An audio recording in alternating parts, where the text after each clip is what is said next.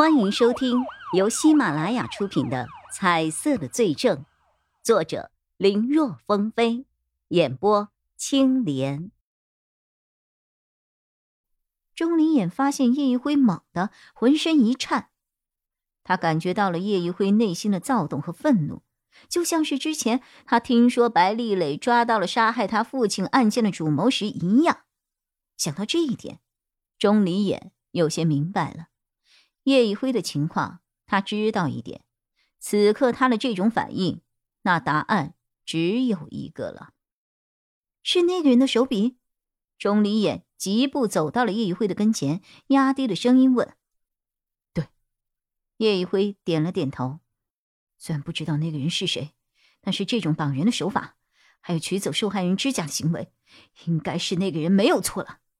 这么多年来，又再一次的作案了。叶一辉真的没有想到，多少年了，那个人竟然还有力气犯案。其实很多时候，他甚至都以为对方是不是已经死了。如今看来，精神头还十足啊！爸妈，这次我肯定会找到那个人的。叶一辉的心中涌起了浓浓的战意，他想要当刑警，就是为了这一天。机会。来了，可以进去了。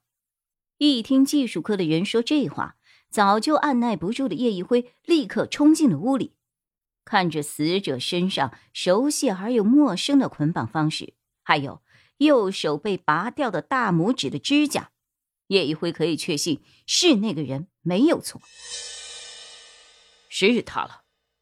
正当叶一辉想要仔细观察的时候。身后响起了曹永浩的声音，他转头一看，发现曹永浩的脸色十分的难看。一旁的钟离言也有些奇怪，问了一下，才知道原来这一次的死者真名叫关秀璇，道上号称璇姐，也就是前阵子曹永浩负责追捕的那个大型地下贩卖器官的头目。上次让他给溜了，没想到会死在这儿。真不知道是恶有恶报，还是说这个人死的有点太便宜他了。曹永浩追踪了好几天，好不容易刚刚找到他的住所，结果人已经死了。他还在想审出其他成员，好来一个一网打尽，看来是没有机会了。曹队，我在他的嘴里发现了这个。高毅毅这个时候递上了一个 U 盘。曹永浩微微一怔后，随即叫人拿来了电脑，打开一看里面的内容，脸上笑开了花。这就是他想要知道的那些成员的名单呢。有了这个，把这个贩卖团伙一网打尽不是问题。这个事情暂时了了，曹永浩心情大好。此时的他才有空闲打量起关秀璇的死法，仔细一看。他愣在了原地。作为当年案子的参与者，很多细节都历历在目。他知道这个案子的性质，于是急忙给王建玄打电话汇报：“这个案子交给我们来处理吧，你们保护好现场就行。”王建玄给出了指示。曹永浩知道会是这个结果，也并不意外。但是叶一辉不能接受啊！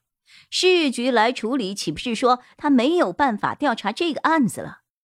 叶一辉有心想要和曹永浩争论，可曹永浩在给王建玄打电话的时候，就边打边走了出去。他嘴上说着是去处理关秀璇这个贩卖器官团伙的案子，其实是想避开叶一辉。叶一辉只觉得刚才的满腔斗志，当头被人浇了几盆凉水。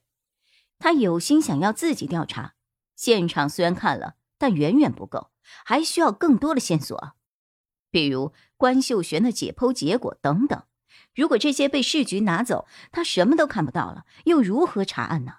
靠眼睛，世上的人千千万，他总不能够真的大海捞针，站在大街上去看吧？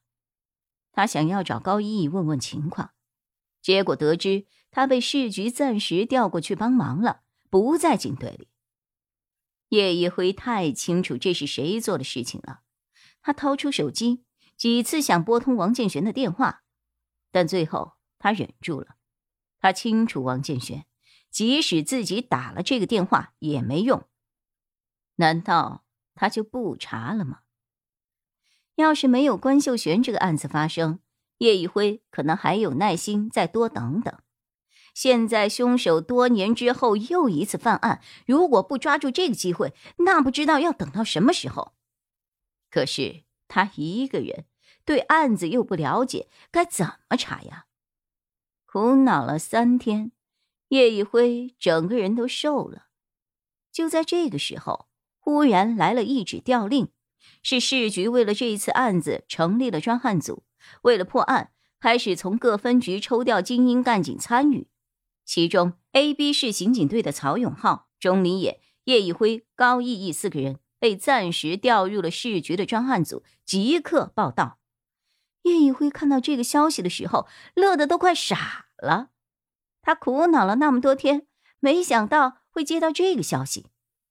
钟离言也为叶一辉感到高兴，因为曹永浩联系不上，高毅毅其实早已经去了，现在就差他们两人了。钟离眼和叶一辉到了地方后，才知道这个案子上面很重视，由公安部牵头，责成市局查案。所以这一次专案组的组长是由市局的局长王建玄亲自挂帅，副组长是不久才荣升副局长的钟立国。另外还设立了五个调查小组，其中三组的组长是曹永浩、叶一辉和钟离眼就在三组。基本的框架分配好了，大家齐聚市局最大的会议室中。因为人数实在太多，会议室原本的桌子都被搬走了，全部换上了椅子。饶是如此，也还是很紧凑。看到大家都到齐了，王建玄开始讲述案情。本集播讲完毕，感谢收听，更多精彩内容，请在喜马拉雅搜索。青莲嘚不嘚。